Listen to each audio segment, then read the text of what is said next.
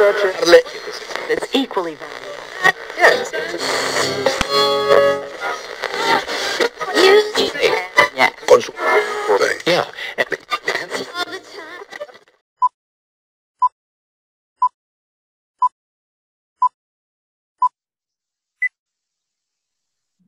Ay, después de un rato de discusión, ya estamos en nuestro episodio número 48. No discusión con Gina, estábamos discutiendo un problema a nivel internacional. Lucía. Este, Estábamos debatiendo. Sí, no, no, no discusión en el término de pelea, no, no, de discusión. Está- Estábamos debatiendo un tema en específico del patrimonio cultural, pero bueno.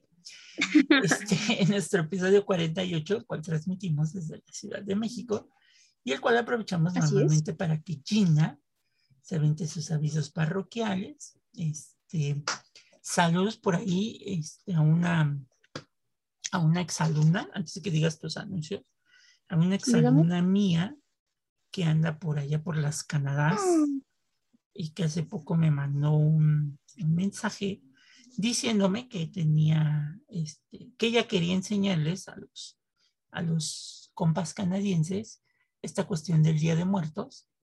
Entonces, este, pues yo le recomendé que, que escuchara nuestros podcasts este, y le gustó muchísimo el, de, el que hizo Gina, precisamente el de, el por qué los mexicanos hablamos en diminutivo. Y este, pues le mandamos un saludo a, a Andrea, este, que anda por allá, este, y que eh, pues esperemos que nos siga escuchando en los, en los podcasts, ¿no? Pero bueno, ahora sí, Gina, es todo tuyo, la audiencia. Ah, yo hola Andrea, hola a sus amigos canadienses. Mejor conocida como Andy Pandy, entonces, este, para que la ubiquemos. Ahí está. Mejores saludos. Ahora sí que no hay mejor que el boca a boca para que nos conozcan. Muchísimas gracias. Y este, bueno, si ustedes son nuevos en este, en esta sintonía de Café con Arma de Historia, pueden encontrarnos a través de las redes sociales, en específico en Instagram. Al profesor lo encuentran como arroba alexco40, a mí me encuentran como arroba gina-mr. Y bueno, también está el perfil de arroba tlalocan in situ, que es la página de visitas y recorridos, pero también tiene así como sus sorpresas para una taza llena de café. Ahí se está cortando un poco Gina, tenemos ahí ahí una, una falla de transmisión ahí. Gina, a ver pues, si me oye. gustan. Creo que, creo que no nos está oyendo. Ahí está ya. Ya recuperamos a Gina. Ahora sí, Gina. Ya. Eso me perdí, pero ya los encontré. Entonces les decía que si ustedes no manejan las redes sociales, pueden también escribirnos a través del correo sin historia no hay historia arroba gmail.com. Y bueno, pues ahí estamos agradecidos de leerlos, de ahora sí que nos hagan saber qué les parece este podcast, algún tema del que les gustaría que tratáramos en otra ocasión. Y pues bueno, gracias por tomarse el tiempo de escucharnos, de escribirnos. Y quédense a formar parte de esta familia de cafetaleros que quieren aprender la historia de México en cualquier parte del mundo. Y pues bueno, efectivamente, como dice Gina, en algún momento ya regresaremos a hacer recorridos. Aguántenos otro poquito todavía y falta un poquitín más, pero bueno, ya regresaremos.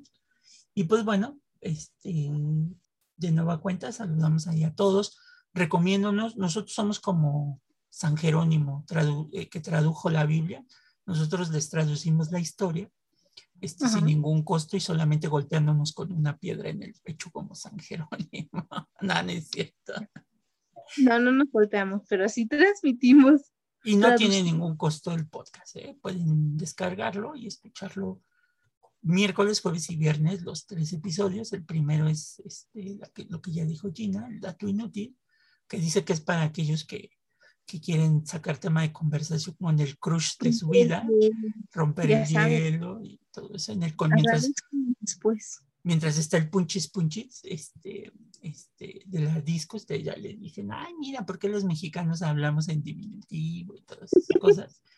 Este, los jueves es, es una taza de café llena de historia del arte, donde hablamos de varias cosas del arte. Seguimos muy tristes por la destrucción de la casa de Juan O'Gorman. Este, Terrible. y los viernes, que es el de café con aroma de historia, que bueno, está más vinculado a la historia de México este, en su contexto como tal. Así es que los dejamos con la segunda parte de nuestra queridísima Güera Rodríguez. Acuérdense que en la, la primera parte hablamos algunos datos generales de ella y en esta vamos a hablar sobre el mito de la Güera Rodríguez. Si ustedes no han escuchado la primera parte, por favor pausen este episodio, vayan a la primera parte y luego vuelvan. Me parece perverso. Adiós. Bye bye.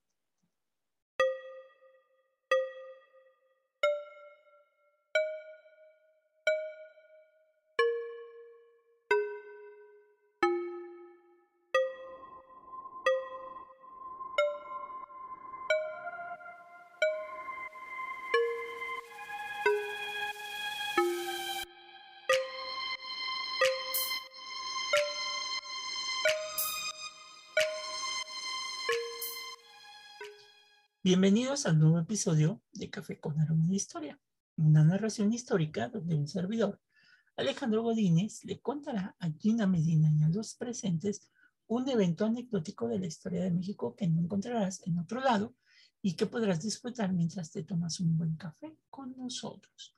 Hoy titulamos a nuestro episodio 48 La verdadera Güera Rodríguez a 200 años de nuestra independencia, segunda parte.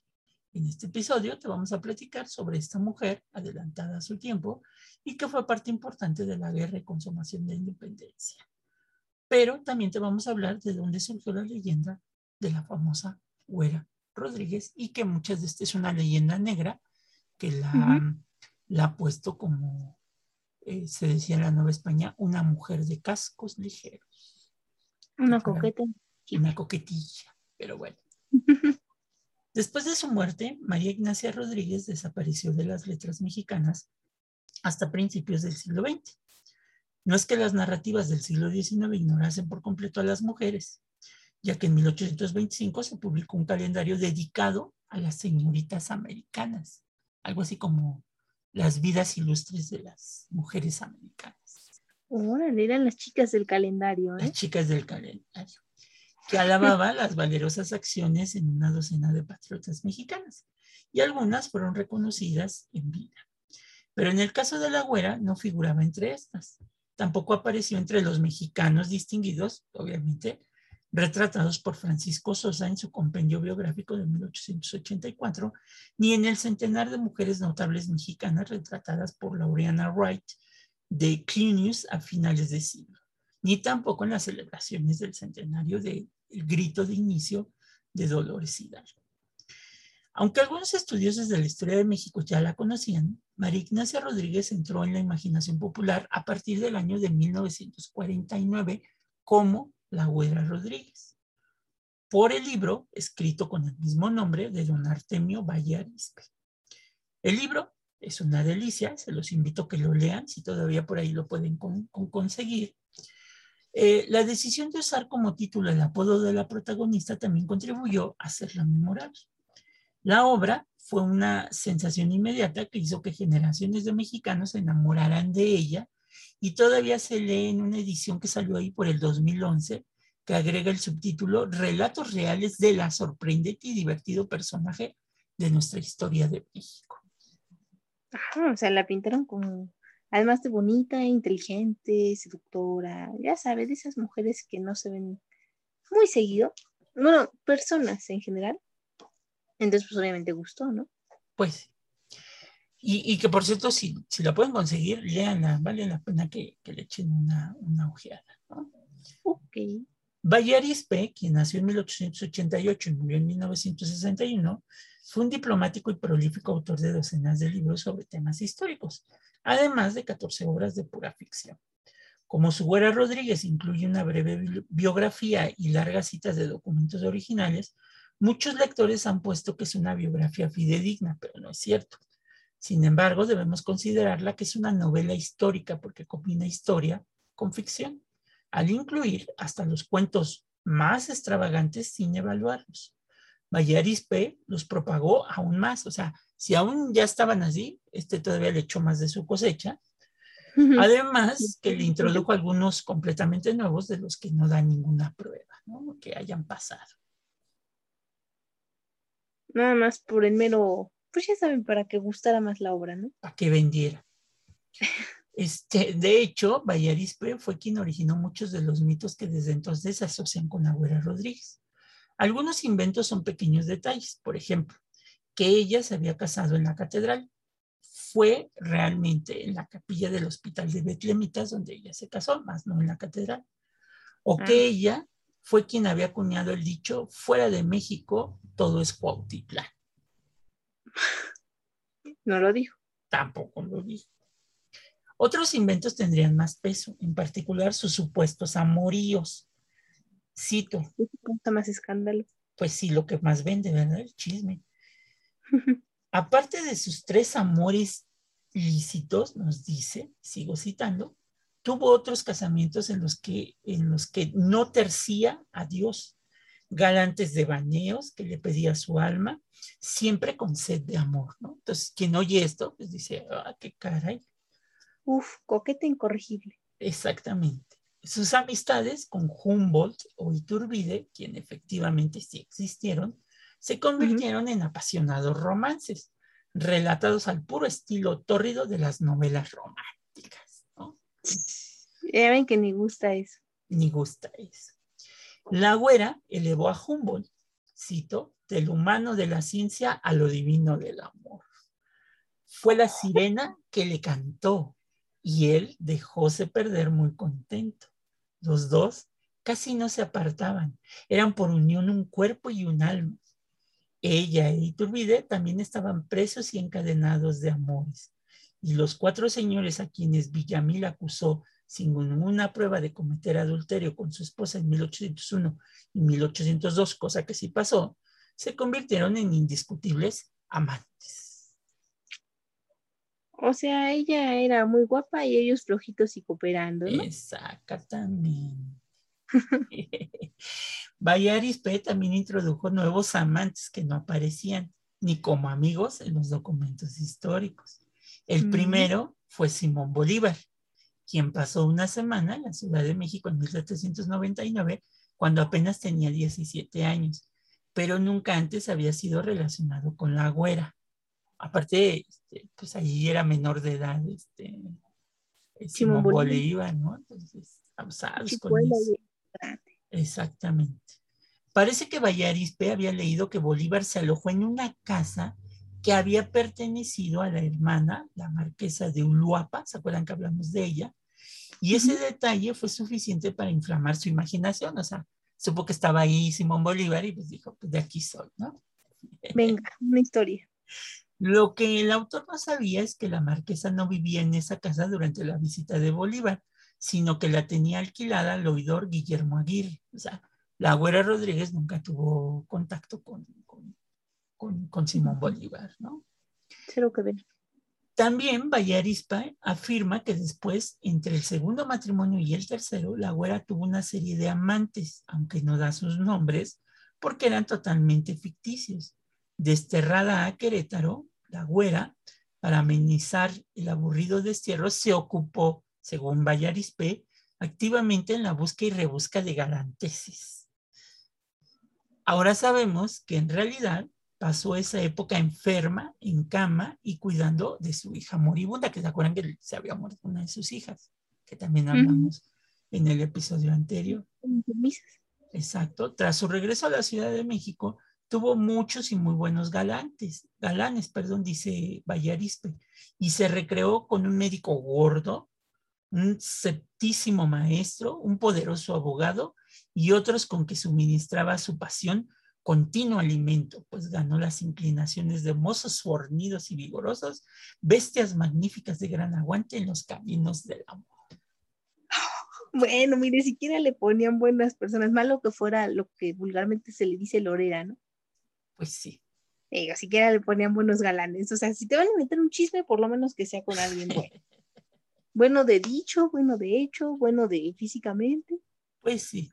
Al tratar de explicar los toques ficticios que agregó a su narrativa, ha llegado a la conclusión de que Valle Arispe no intentaba engañar a sus lectores, sino que se estaba dando el gusto de escribir una obra amena con fines didácticos, ¿no? O sea, qué tan didácticos. Uy, qué chistoso, vamos a difamar a las personas para ser didácticos Pues y sí. evitar el aburrimiento. Ándale, pues sí, imagínate, pues es como ahora, ¿no? Que, que Pues sí. lo que consume uno, ¿no? Bueno, pero ahora puedes defenderte demandando, ¿no? Eh, Sí, ahí no había esto. Primero, lo que estaba haciendo Vallarispe con la Güera Rodríguez es convertirla en un Don Juan femenino y así sumándose a la fila de autores que han reescrito esta famosa obra. O sea, los autores de ahí lo retomaron y ya la fueron creyendo este, esta fama. De hecho, Es que- inmedi- ajá, O sea, porque antes solo era un Don Juan, ¿no? Un Casanova, pero nunca había habido una Casanova. Una o bueno, en eso hay que darle un punto a Vallarispe. Va, juega, juega. De hecho, inmediatamente después de la lista de conquistas citada más arriba, Vallarispe observa que ella era una doña Juana Tenorio. así lo dice, así la Ahí cita. está, ¿eh? ahí está. Esta referencia a la popular obra de José Zorrilla de 1844 revela la fuente de su inspiración para muchas de las invenciones que le, que le hizo a la güera Rodríguez. Y al final vendería su alma igual. Pues quién sabe. Ah, Desde el principio, Vallarispe da indicios de que se trata de una obra de ficción. Su prólogo advierte sobre la naturaleza picaresca de su relato y su decisión de llamar a las secciones jornadas en vez de capítulos, donde evoca los términos empleados para los actos en el teatro del siglo de oro. Cuando nos relata los días, es decir, las jornadas de la güera, nos está relatando también su viaje, también su jornada, en busca de la felicidad. Su búsqueda la llevó a un primer matrimonio infeliz, un breve segundo matrimonio truncado por la muerte y numerosas aventuras amorosas que la conducían por el camino errado hasta que encontró la paz y la satisfacción en los brazos de su último marido, que calmó la ardorosa viajera y la trajo de vuelta a la domesticidad y la fe. Por lo tanto, muchas de sus invenciones eran necesarias para la trama que la protagonista libertina es redimida por el amor. O sea, tiene que ver con las obras, ¿no? Siempre te redime el amor. En todas las obras en donde se habla acerca de una mujer como protagonista, siempre te redime el amor. Ah, El amor, el amor todo lo puede. Esta lectura, esta lectura no solo explica sus amores continuos, sino también la representación casi pura ficción de sus últimos años. El capítulo sobre su tercer matrimonio alaba la gloria del buen matrimonio que al fin sosegó su vida, al amortiguarse a la líbide y se le pacificó, lo puso en orden y ella dejó vistas, dejó paseos, tertulias y saraos y solía salir para ir a la iglesia y predicar obras de caridad. Así Elizalde cumplió la horda tarea, supuestamente confinada por Dios en primer lugar a Iturbide, de traer al buen camino a la tempestuosa Güera Rodríguez. Bueno, que siendo franca, la verdad es que me gusta más que la hayan visto como una tremenda señorona a una mujer dejada, ¿no? Bueno, también puede ser, pero en estos tiempos Vallarispe ya le hubieran quemado la casa. Ah, claro, de menos, sino que roto los vidrios de su coche. Sí, sí, se lo ganó. Vallarispe además agrega un segundo tema de la búsqueda de la güera, su deseo de ver México separado de España. Su presentación de las actividades políticas de la protagonista va mucho más allá de la documentación histórica. Afirma que la dama escandalizó a la sociedad apoyando abiertamente la rebelión de Hidalgo y maldiciendo en público ese vil alimaña de Fernando VII, cito. Es más, la retrata como una traidora a su clase, repitiendo el lugar común y falso de que todos los ricos eran realistas. Según Vallarispe, Hidalgo la visitaba regularmente cuando iba a la Ciudad de México. Una de las escenas más dramáticas es su proceso inventado frente a un panel de inquisidores que el autor erróneamente ubica en el otoño de 1810, más de seis meses después de la fecha en que ella ya había sido desterrada de la capital mexicana. La valiente güera se presentó ante los severos jueces con el mayor sosiego, los miró directamente a los ojos y procedió a enumerar sus vicios y pecadillos, desafiándolos a condenarlas si, si querían que todo el mundo conociera esos secretos. Los tres temibles jueces, cito, que a los muy hombres les helaba la sangre, los derribó con la filosa espada de su lengua. Hombre, bravía. Qué bárbaro, ¿no? Pura Ella solamente... ficción. Pura ficción, con la pura mirada les dijo. Yo sé sus pecadillos. Rayo láser. Exacto. El capítulo sobre su relación con Iturbide también contiene muchos datos falsos. En buena parte se basa en los rumores originados por los enemigos de Iturbide en 1822 y ampliados por su féril imaginación. Según su relato, la güera era la mente maestra de la independencia. Fue ella quien convenció a Iturbide de cambiar de bando, la que le propuso a los conspiradores de la profesa que lo hicieran su comandante militar y la que magnificó el plan de Iguala. Si no ocupó un cargo en la corte imperial fue porque ella tenía puesto muy firme y principal el corazón de Iturbide. Bayarispe añade que ella le advirtió que no intentara ponerse en corona la cabeza, pero que él ignoró sus consejos. En consecuencia, Iturbide cayó malamente, mientras que la güera sobrevivió como una heroína resplandeciente. No solo fue un hecho más astuta que él, sino que estuvo firmemente comprometida con el republicano, interpretación que la eh, prominencia de su familia de la corte imperial contradecía. O sea, esto de que la güera hizo todo, pues, pues no. Sí, o sea, más bien como que aquí deja a Iturbide como un títere, ¿no? Y no creo que haya sido así. O sea, ni muy, muy, ni tan, tan. Y como vimos en la realidad, todo es muy diferente.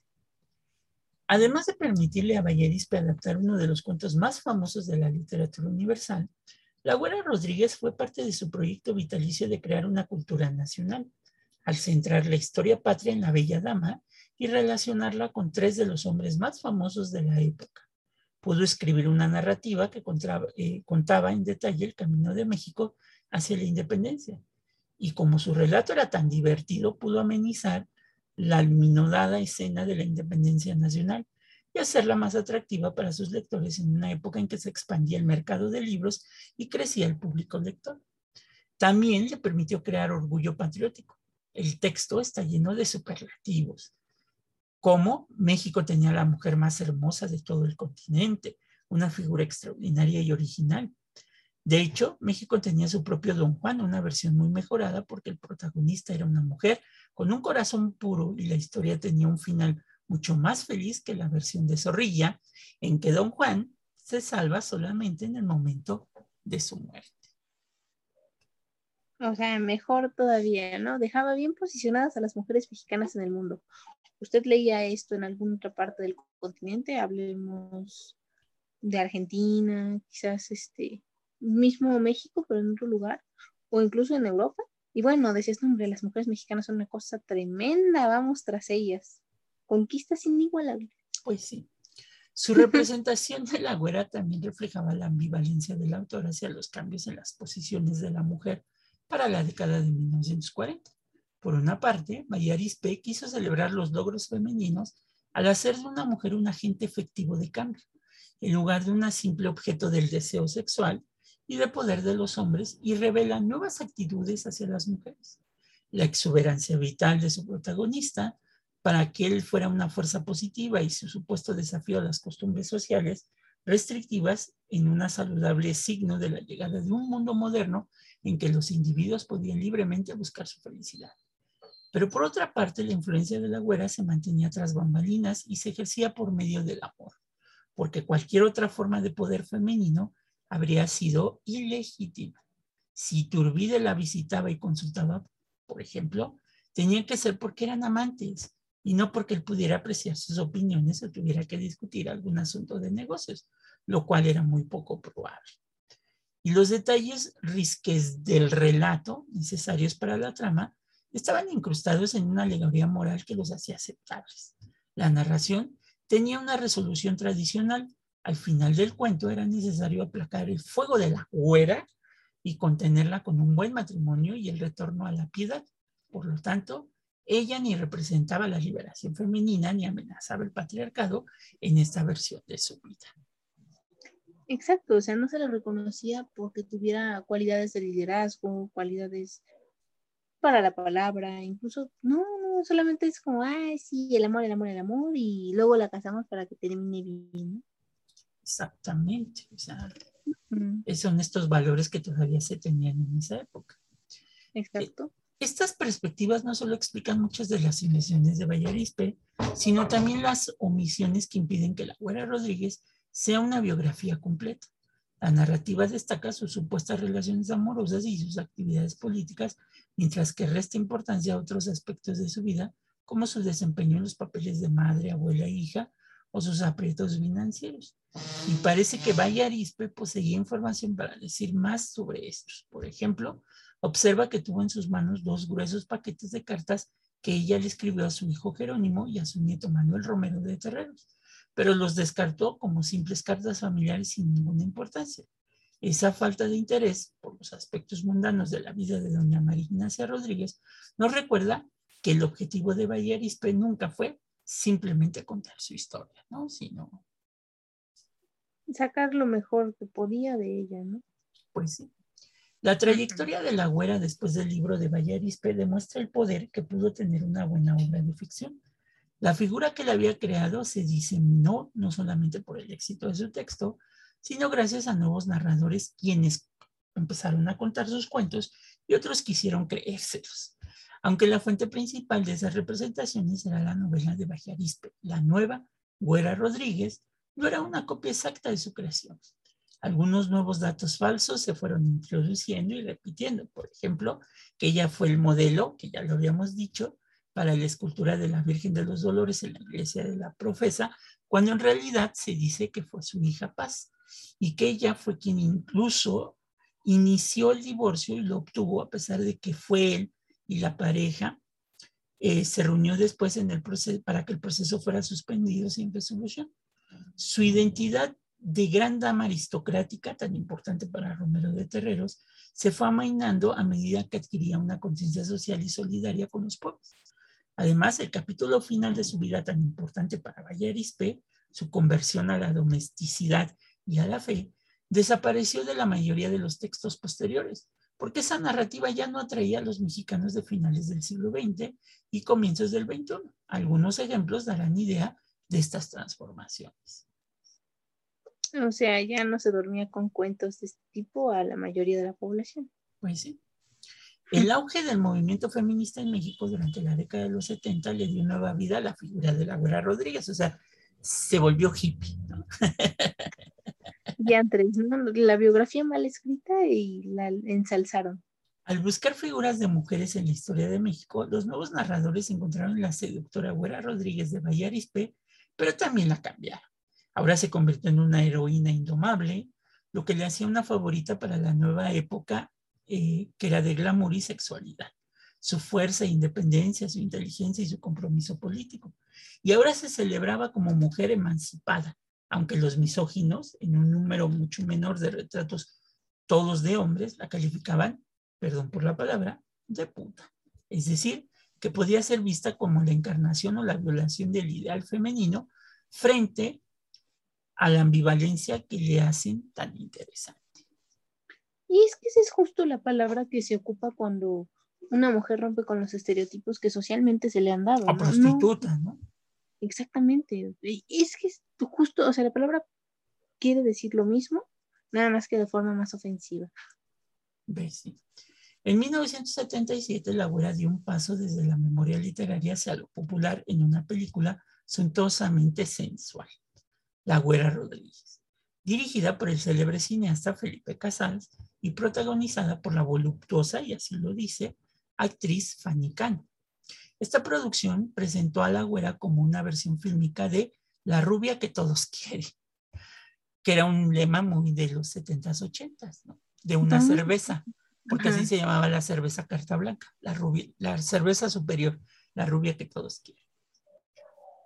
Una importante heroína de la independencia en que, en que resaltaba sus exinas como parte de la estrategia de comercialización.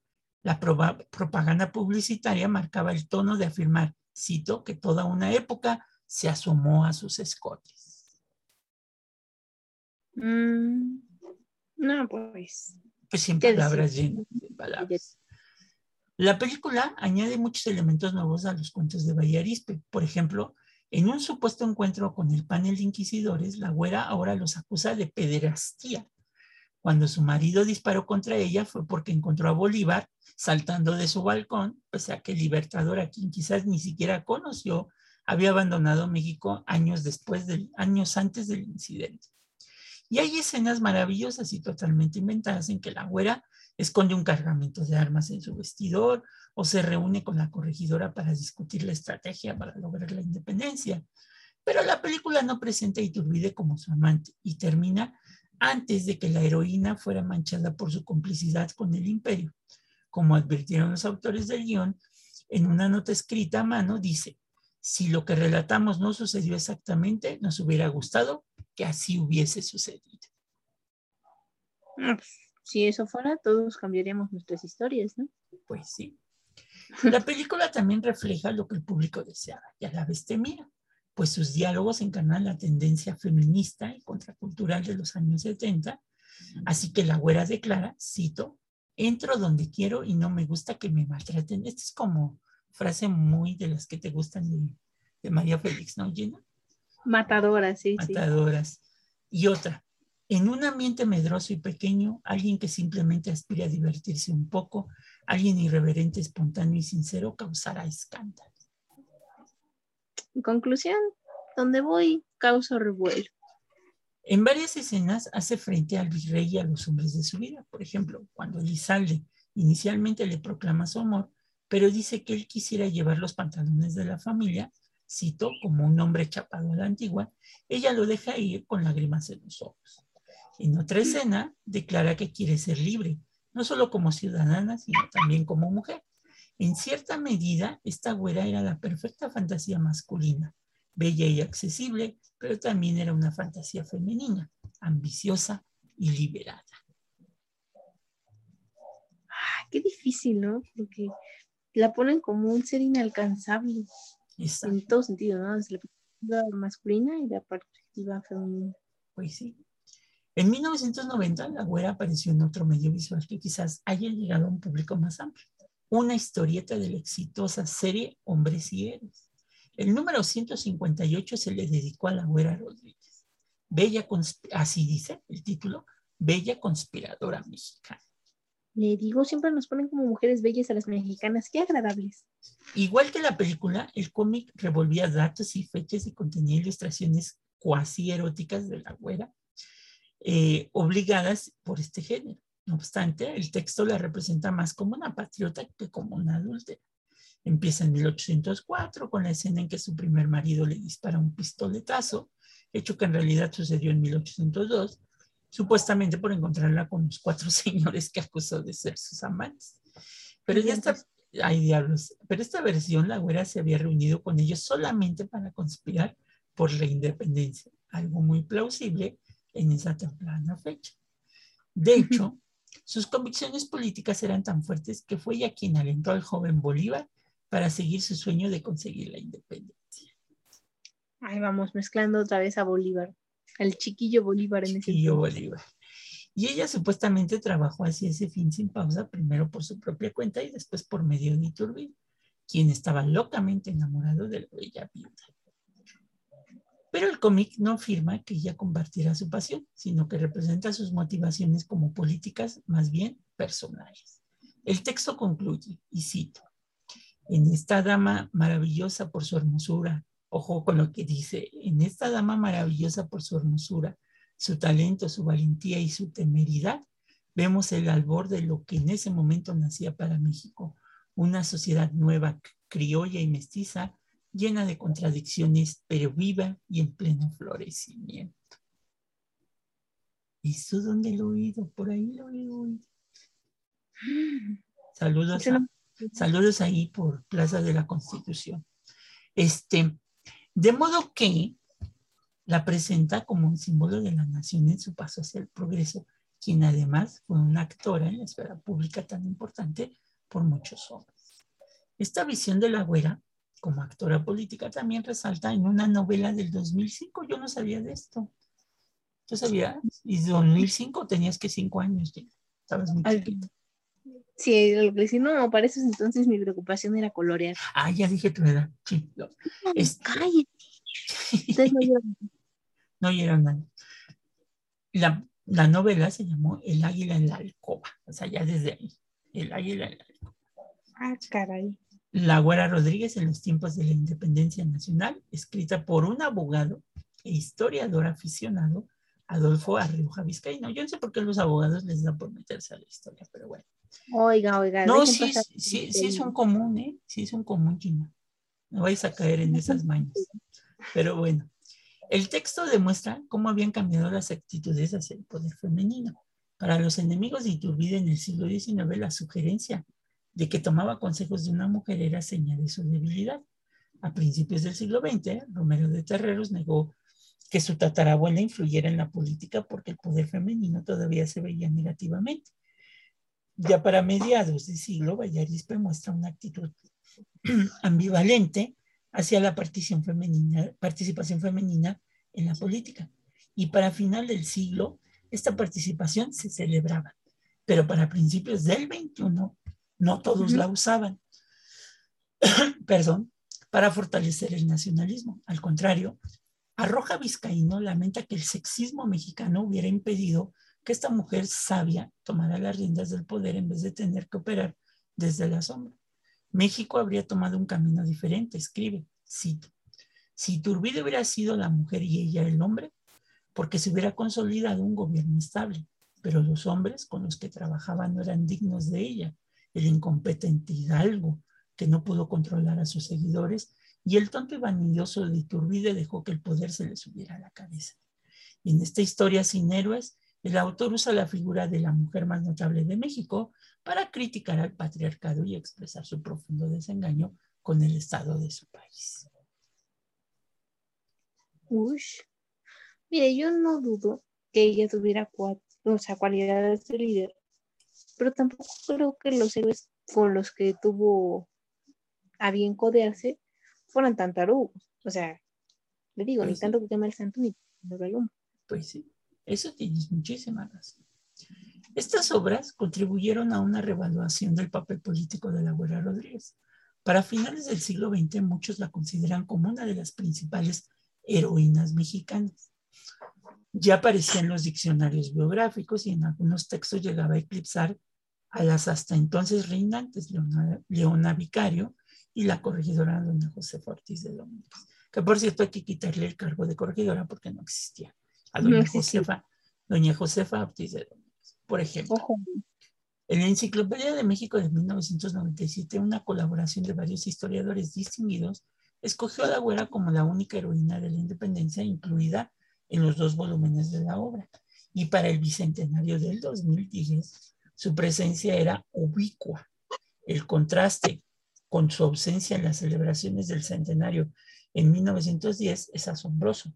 Tomó casi 200 años para que entrara al Panteón de los Héroes de México. El ascenso de su reputación como heroína refleja el desarrollo de su leyenda a medida que sucesivos intérpretes jugaban con su historia. También refleja la revaluación de la importancia de Iturbide. La güera, como la mujer que supuestamente lo había guiado a liberar la nación, pasó a ser la madre de la patria. Su ascenso además refleja la obsesión contemporánea con la celebridad, la belleza y el erotismo, área en las que supuestamente adustas José Ortiz de Domínguez y Vicario no podían competir. Por lo tanto, su creciente fama también se debe al sexismo mexicano, por, porque aún en el nuevo milenio, las mujeres poderosas, inteligentes e irreverentes suelen ser admiradas sobre todo si también son bellas, ultrafemeninas y simpáticas. Y pese a su prestigio como actor político, nunca se borró su identidad de femme fatal. Es decir, ¿no? Ella también era igual de patriótica que Leona Vicario de Domínguez, pero ellas no eran tan bonitas ni seductoras como la güera Rodríguez. Pues imagínate, por ejemplo, a Margaret Thatcher, el, el seudónimo que le pusieron, ¿no? La dama de hierro. También es que es eso, cuando una mujer toma las riendas del poder, le ponen nombres así como hasta agresivos, ¿no? Hasta cierto punto, pero cuando un hombre lo hace, lo dan como por hecho, como si siempre hubiera sido así. ¿Por qué no hacer lo mismo con las mujeres? Pues sí. Otra clave de su persistente atractivo es el deseo universal de tener superhéroes que combatieran el mal. Como una mujer maravilla, la güera, por lo menos según la leyenda, superó los prejuicios de su época. Triunfó, triunfó sobre su primer marido abusivo, venció a los poderosos inquisidores y tuvo un papel central en derrocar el régimen colonial. Claro que ninguna de estas representaciones concuerda con la vida de la verdadera María Ignacia Rodríguez. Pero en su camino a convertirse en ícono, se había apartado más y más de la mujer de carne y hueso que vivió en los últimos años de la colonia y los primeros de la República. Es así que la construcción de estos mitos demuestra cómo el pasado es constantemente revalorado para adaptarlo al presente. Generaciones de mexicanos han interpretado y reinventado a la Güera Rodríguez de acuerdo con sus posiciones sobre el género, la política y la nación.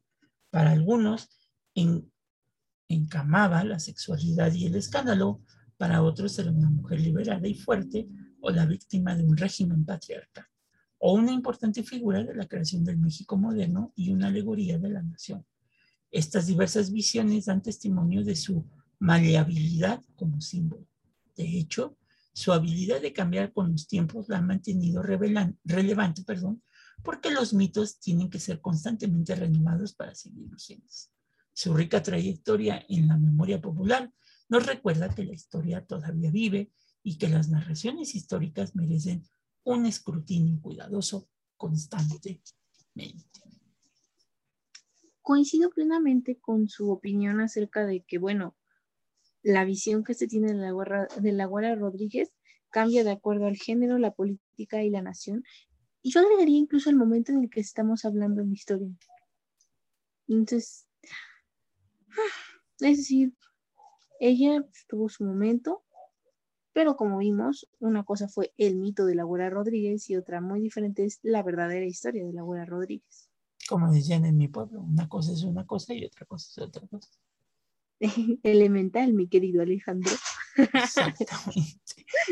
Pero bueno, pues ustedes les invitamos a que este, lean la obra de Vallarispe, se diviertan, que lo tomen como una novela histórica.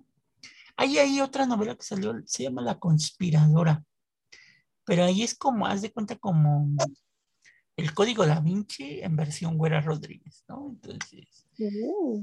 va teniendo una serie de pistas y unas cosas ahí raras este, que tiene, o sea, una especie, también, también tiene un poco de Matajari este, de la Segunda Guerra Mundial como espía. Entonces, eh, está divertida para, para divertirse, está, está amena, ¿no? Entonces, este, Para tener en qué pensar cuando no quieran pensar en la nada. Exactamente. Pero bueno, pues hemos terminado el día de hoy, la segunda parte. Con esto concluimos el episodio dedicado a la guerra, como dijo Gina. A la sí, sí, guerra, sí. es que, es que se le fue el alemán ahí, dijo guerra. A la guerra Rodríguez. Entonces, este, pues los vemos la próxima semana con un nuevo episodio de Café con Aroma de Historia. Cuídense mucho. Bye bye. Lean a la guerra, a la guerra Rodríguez. Que estaba hablando en francés, se me olvidaba, no era alemán. Como Era- Francisco Guerra, pero bueno. Hay unos vidrios, dijo aquel. Ahí te ves, Gina. Sale, bye.